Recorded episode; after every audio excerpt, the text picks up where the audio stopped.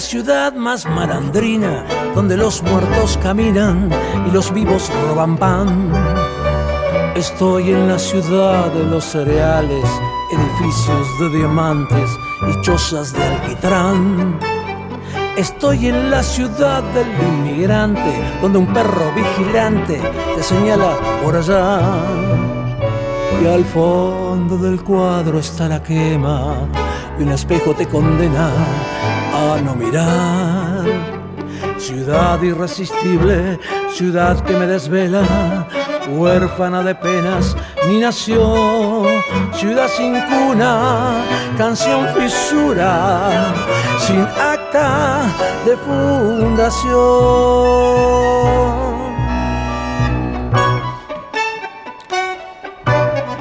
Continuamos en Mistongo y Radiofónico y bueno, y entramos al último bloque. Estamos escuchando este tangazo, ya lo hemos compartido cuando salió como adelanto.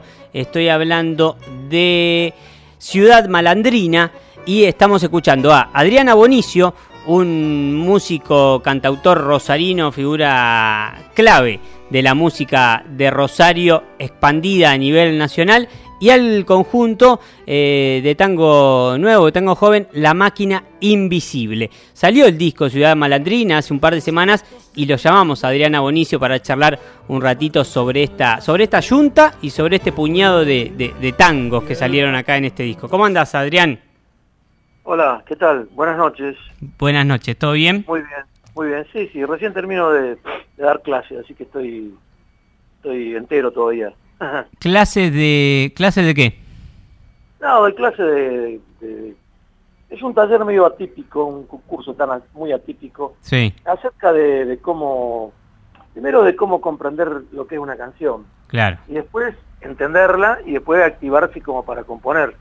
Porque siempre uno... La gente queda muy afuera de la parte autoral. Piensan que escribir una letra de canción es algo insólito y indescifrable.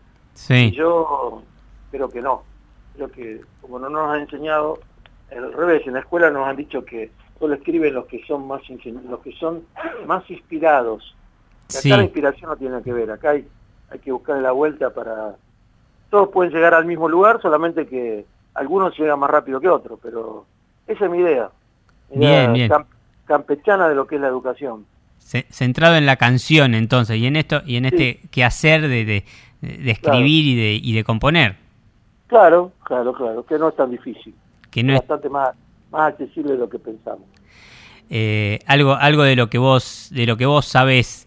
Eh, en este, ya que, ya que estamos en, ese terreno, en este, en este disco que, que salió junto a la máquina invisible, ¿cómo fue la, la repartija, las canciones son, los tangos son todos tuyos, hiciste las letras y los muchachos hicieron las músicas, hubo un mix. Sí, no, hicimos, hicimos algo que, que su, ah, la gente lo hace, pero como nunca le preguntan, lo hace, se hace de vez en cuando esto, pero todas las letras eh, y la música son mías. Sí. Pero creo que las letras, ¿qué pasa? Son esencialmente mías.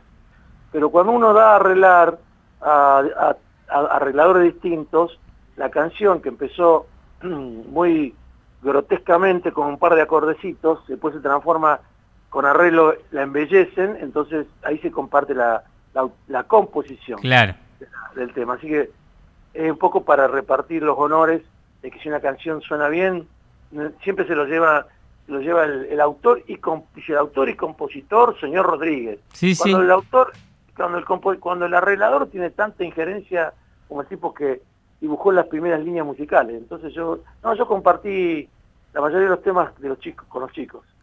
Ahí hay, ahí hay, ahí hay otro hay, hay otro aspecto, otra, otra, una tercera pata, digamos, que en un género como el tango tiene total relevancia. No es lo mismo arreglar para un quinteto, para una orquesta típica, para un trío de guitarras. Bueno, y ahí ya el, el, arreglo entra, entra mm, a tallar en... Claro, claro, claro, pues yo aparte, yo elegí gente joven, eh, así, después, bueno, nos hicimos amigos después, pero gente joven que yo conocía de la ciudad y de, haberlo escuchado y que habían grabado, dicho bien, ¿no? Un disquito sí. cuasi anónimo, que a mí siempre me gustó, Sí. y de pronto me encontré con pibes de 20, 21 años, ar- ar- eh, digamos, arreglando los desenfrenos musicales que uno tiene en el sentido de, de la desprolijidad, de- el fervor que uno tiene, lo hace pecar de, de mucha desprolijidad. Entonces, junté gente que sabía, que conoce más el tango, mucho más el tango que yo, y que tocan tango de los 12, 13 años los chicos.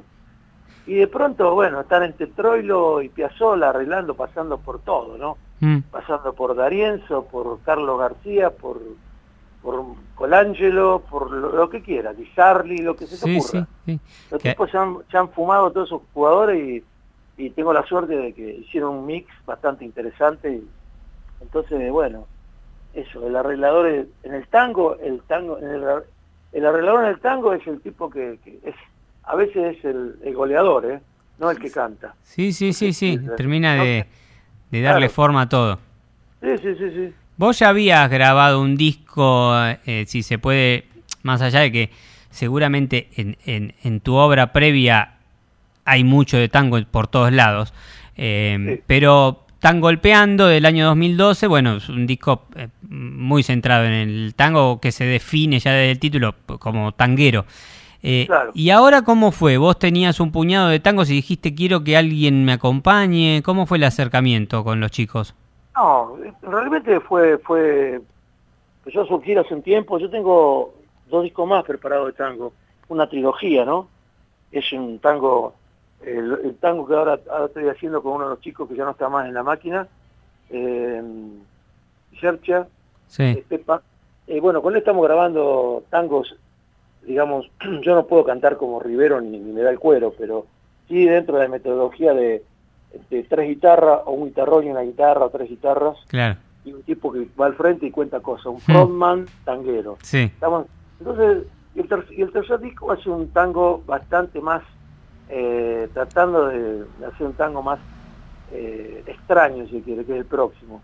Pero este es un disco, este es un disco de tango clásico, Sí, que- que- clásico, clásico, con arreglos que se, se nota que son contemporáneos, pero las cosas que cuenta y que dice son pertenecen a- al, al- paisaje tanguero, ¿no? Al- el amor, la despedida, la noche, qué sé yo. Eh, todavía no me animé a, escribir algo que veo todos los días y que lo, eh, digamos es un ejercicio de practicar un lenguaje eh, contemporáneo, meterlo en un tango. ¿Entendés? Pues no podés decir, bueno, es fácil, reemplazo el, el, el farol a por una, por una luz LED sí, reemplazo, no sé, la, la pluma en un, en un conventillo por una computadora. Eh, ¿entendés?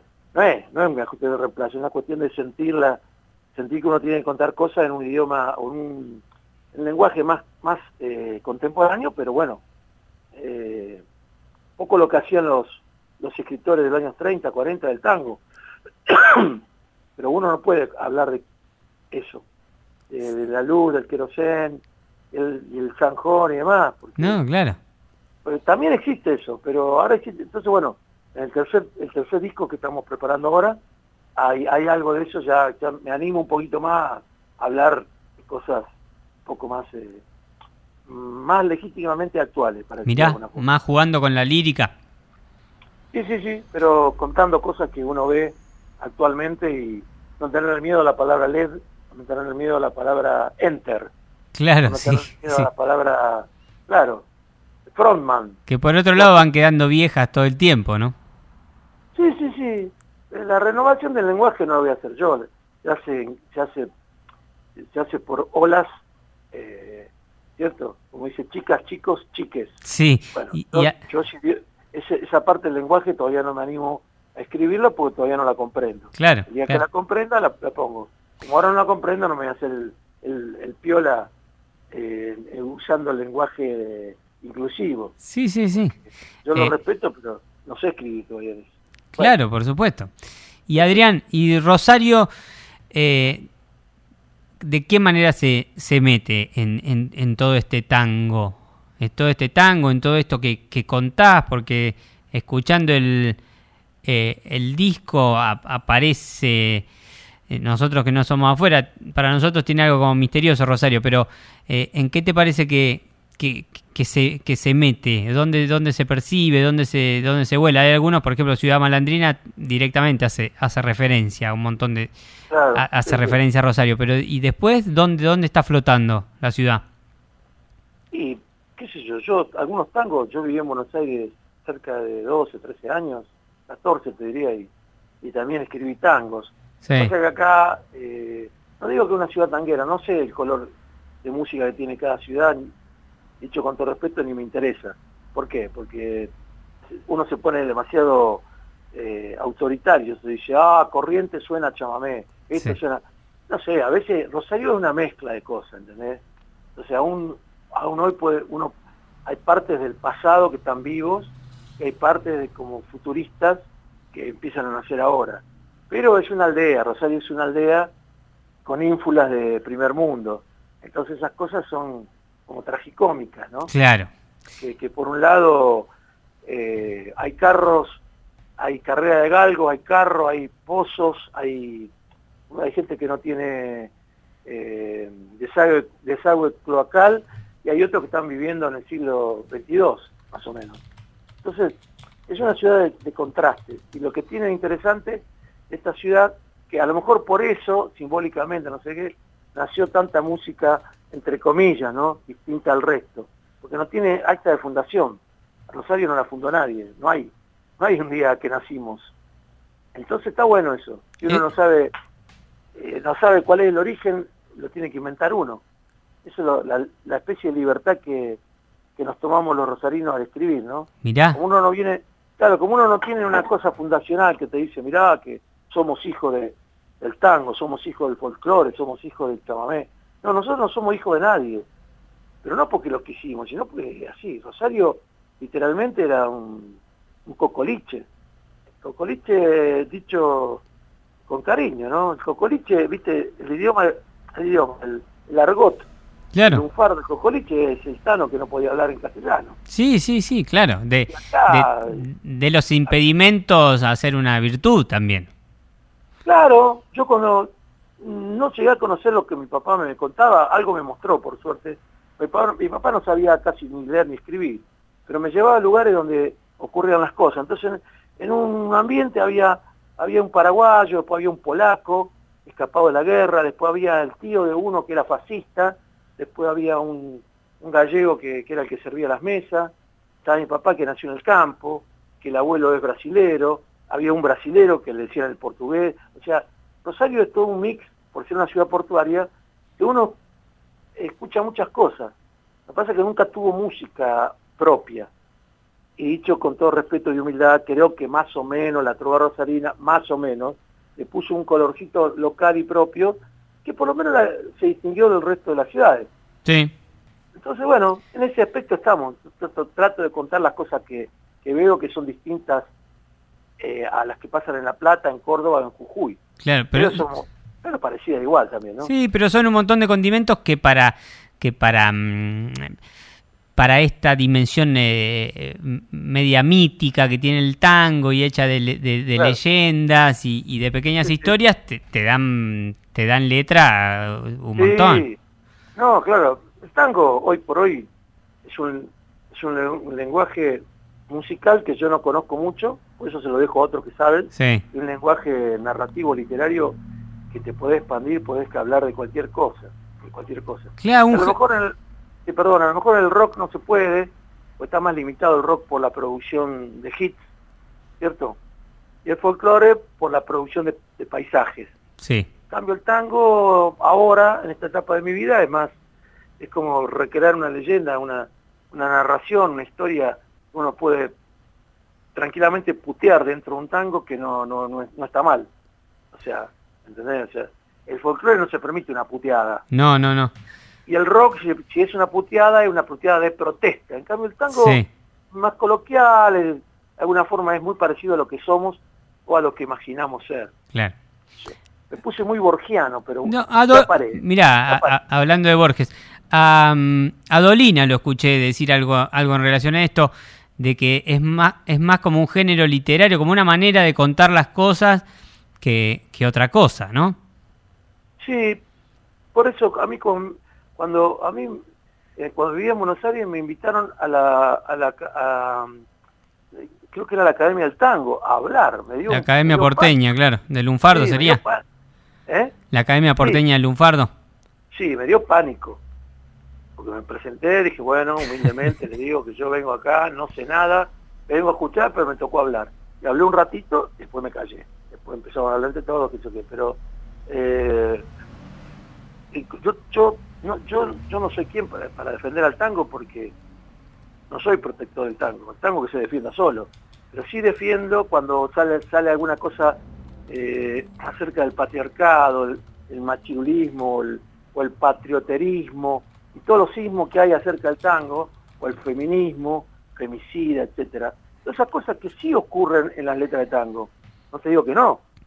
Sí, hay mucho de eso. Sí. Pero yo siempre pienso, con cierto, cierta cordialidad, pero que no me hace cómplice de la idea, que los tipos escribió esas cosas como amablemente, amablemente le, dijo al varón puede rajarse, el hombre no es culpable en estos casos, amablemente le clavó 34 puñalados, 33 no sé. Sí, 34. temas terribles, que uno lo escucha y dice, ah, loco, esto es horroroso, es espantoso, pero por suerte hubo alguien que lo graficó, entonces significa que eran como eh, crónicas claro. Eh, narradas de algo que estaba sucediendo, el tipo no decía, me gusta pegarle a las minas, o me gusta que haya crímenes femicidas. No, el tipo contaba que ocurría eso casi con naturalidad, entonces ahora es, entre comillas, hay gente que vuelve para atrás y lo castiga eso. No, muchachos, es como castigar, la, la historia ocurre. Claro. Hay gente que la gráfica es como echarle la culpa a Napoleón por, por invasor. Bueno, la historia dice que, era un muchacho que gustaba el, ser un imperio. Bueno, claro, lo sí, sí. no, pero eso ya ocurrió y los libros de historia muestran lo que es. No, y el ímpetu de, mm, casi de, contarlo todo y de y de y, de, de, hacer de todo una crónica y cierta como inocencia también, como una cosa bueno, estamos contando lo que lo que nos está pasando. Claro, claro. cuando cuando Rivero cuenta esas cosas dice, me gustaba el, el bulín o algo así de la toalla mojada. Sí, la toalla mojada. Está, está, dice la, la, gente que más me gusta, el macho eh, Aldo Sarabia creo que es. Sí, Aldo Sarabia. dice eh, acá hay, una, acá hay un, aire, se vuelve un aire como homosexual, dice, elogia al macho, o, al revés, un aire misógino, un aire golpeador, bueno, lo cuenta casi en primera persona, pero eh, el aspecto me gusta teatral de Rivero, que era un tipo muy culto, y contaba eso, esas letras contaban, graficaban todo lo que, lo que uno intuye que hay entre las letras, ¿no? Mm. una dosis de admiración de, del macho, de fenestración de la, de la mujer como hembra casi. Bueno, eso ocurrió y hay que estar atento que eso ocurrió. Hay alguien que lo, pudo graficar, bien. Graficó el horror, ¿no? no es más, el tango no ocultaba nada. Claro, eso. Pues, mostraba lo que era. Algunos, pasa que hay malos letristas de tango, entonces por los malos letristas de tango juzga el resto. Sí, es como, es como el grotesco y como los sainetes que también contaban cosas terribles en tono de comedia. Exacto, exacto. Eh, vos me lo sacaste de la boca y te agradezco la idea. Pero no le encontraba la idea, era eso. Un poco el grotesco, el burlesco. Es un género que hay que tener la pluma muy fina porque uno está al borde de, lo políticamente incorrecto. Todo el tiempo. Y también Rivero después cantaba aquello Bonjour Mamá o cosas sumamente tiernas y, cómo es que entraba todo ahí en, el mismo tipo, ¿no? Sí, o como creo que creo que es como es vieja, porque siempre me creo que es una carta, lo juro por la cruz que, que se la reza, que, que, que esa que esa no, que esa afrenta comida haga de cobrar, después dice, bueno, cuando salga lo boleteo al tipo que dice que al pibe lo han dejado en la casa de los, de los pibes sin hogar, como que... Tremendo ese. Pero es terrible, es terrible. Mató a la, mató a la mina, fue en cana y a su hijo, llorando, le dice a la madre que se lo llevaba. Bueno, es una cosa horrorosa lo que hizo el tipo. El pibe se queda solo, le habla a la mamá para que lo salve, vieja que... O sea, es una, es una comedia de humor negro eso, terrible. Y a mí me gustaría contar las cosas de humor negro, no de humor negro, uno a veces está muy cansado que le tiene que virar al humor negro para, para no, como dice un amigo mío, no autosuicidarse, porque las cosas que ocurren, que uno ve eh, en política o en, en policiales, es para escribir, viste cuando dice, oh, esto precisa escribir un tango, bueno, yo a veces siento eso y a veces lo hago, a veces lo logro, a veces no. ¿Está contento con el con Ciudad Malandrina? Sí, sí, muy contento, muy contento porque digamos que fuimos a buscar el empate y ganamos 2 a 1. claro, no, fuimos, tocamos bien, yo creo que canté bien, pero fuimos muy contenidos para qué, para, porque para mí es un rubro nuevo el tango, es un rubro que no me quiero meter a, entrar a los codazos y decir, ah, oh, acá llegué yo, sino que hay que tener mucho cuidado porque hay que respetarlo mucho, pero hay que conocer el género y respetarlo. Entonces, pero a mí me gusta porque creo que, ah, yo estoy contento con el disco, me parece bárbaro lo que hicimos. Y yo como lo canto, como no soy un cantor de tango, no tengo los, los, los que tienen los tangueros, que a veces pecan de yeite, demasiado no, Igual ahora ya se puede, ahora hay distintas generaciones ya de, cantores, cada uno lo puede cantar como quiere, es como, es como todo, va evolucionando y las formas se van rompiendo, van mutando. Sí, pero viste, eh, como que, que, hay cosas que, que son eh, inconmovibles, que son irrefutables, pero yo traté de no caer en esos lugares comunes, que no son, son comunes pero son bellos, ¿no? Pero yo no siento eso, no siento la, no soy un cantor de tango convencional, no soy, apenas un tipo que canta, nada más. Y bueno, me atreví, y bueno, yo estoy contento porque eh, fuimos, fuimos a la, a la, pelea con cinco valientes. Y, creo que por eso, ganamos una pequeña batallita contra nosotros mismos y, y yo estoy, no, yo estoy muy contento de lo que hicimos. Y ojalá que alguno de estos tangos eh, los, grabe otra gente y, sigan su camino por, por fuera de ustedes también. Sí, ojalá. Yo, yo tuve el privilegio de escribir tangos para otros, para mujeres y para hombres. Me puse al servicio de Amelita Baltar, me puse al servicio de Baglietto, me puse al servicio de mucha gente, ¿no?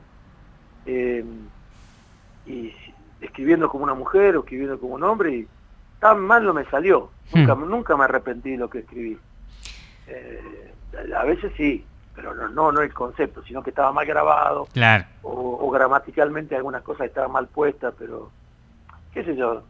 Nada, uno tiene que, que sondear en, lo que uno. Y en esta etapa yo quiero grabar dos o tres discos más de tango y tal vez volver a algunas cosas de folclore o de rock a mí me gusta todo, como dicen las viejas, a mí me gusta toda la música. Buenísimo. Eh, los, los, esperamos a esos nuevos discos, Adrián. Bueno, seguiríamos la charla. La verdad que el disco teníamos ganas de, de, charlar un poco. Eh, está muy bueno. Ahora vamos a escuchar una de las piezas que, que, más nos gustó también. Es muy, es muy parejo, pero bueno. Eh, vamos a compartir Alba de Garúa, que, está muy lindo. Y ya ah, y ya, ya vamos cerrando el programa. Así que, bueno, te dejo un... quiero comentar algo. Sí, decime. no, no, Alba de Garúa está cantado en un registro muy alto. Sí. Y yo lo canté como susurrando. Sí. Y, el autor de la música es, Goldín, que canta muy bien. Ah, mira. Porque yo le dije, che, Rubén, ¿lo aceptás como está cantado? Sí, me dice. ha cantado medio afónico, dice, porque está alto. Yo lo canté muy suave, no como un tanguero. Esa, esa, esa, esa letra yo la empecé a los 18, 19 años. Rubén le puso música a los 18, 19, 20 años. Eh, y no, yo la avancé con la letra, copiando las, primeras, las partes de la, la forma, el formato musical. Se lo di a Guido Gaballa, que tiene 20 años, y se produjo una cosa muy simbólica. Y digo, mirá, Guido, me hizo un arreglo alucinante, el bandoneonista. Y ese es el primer tema que arreglo mi vida. Ah, mira, tiene un montón de, tiene un montón de magia por detrás entonces. Claro, y aparte yo le dije, mira, este tema con Rubén lo hicimos a los 20 años nuestros, tenemos más de 60. Este tema tiene más de 40 años. A los 20 años lo hicimos y vos a, tus 20 años lo estás arreglando. Esas cosas me, parece como que, eh, no que uno es eterno por arrogante, sino que el tiempo es, raro. Eh, digamos que, como decía Spinetta, la eternidad imaginaria. Qué sé yo, no sé. Ocurren esas cosas, fenómenos hermosos que, que da la música. Vamos a escuchar, vamos a escucharlo entonces, Adrián. Bueno, te, te mando, te mando un abrazo en, cualquier momento la seguimos la charla, ojalá que sea con, con nuevo material próximo y ahora bueno, vamos a compartir esta canción y, ya vamos cerrando que, que, nos echan acá. Perdona, perdona. No. Abrazo grande. Buenas noches. Buenas noches, gracias. Nos vamos entonces con Adriana Bonicio, La Máquina Invisible y esta, y esta canción, Alba de Garúa. Ponela, de, si tenemos un minutito, ponela de, del arranque. Una púa sobre el disco viejo. El alba de Garúa en los tangueros. Yo pienso en la mujer existo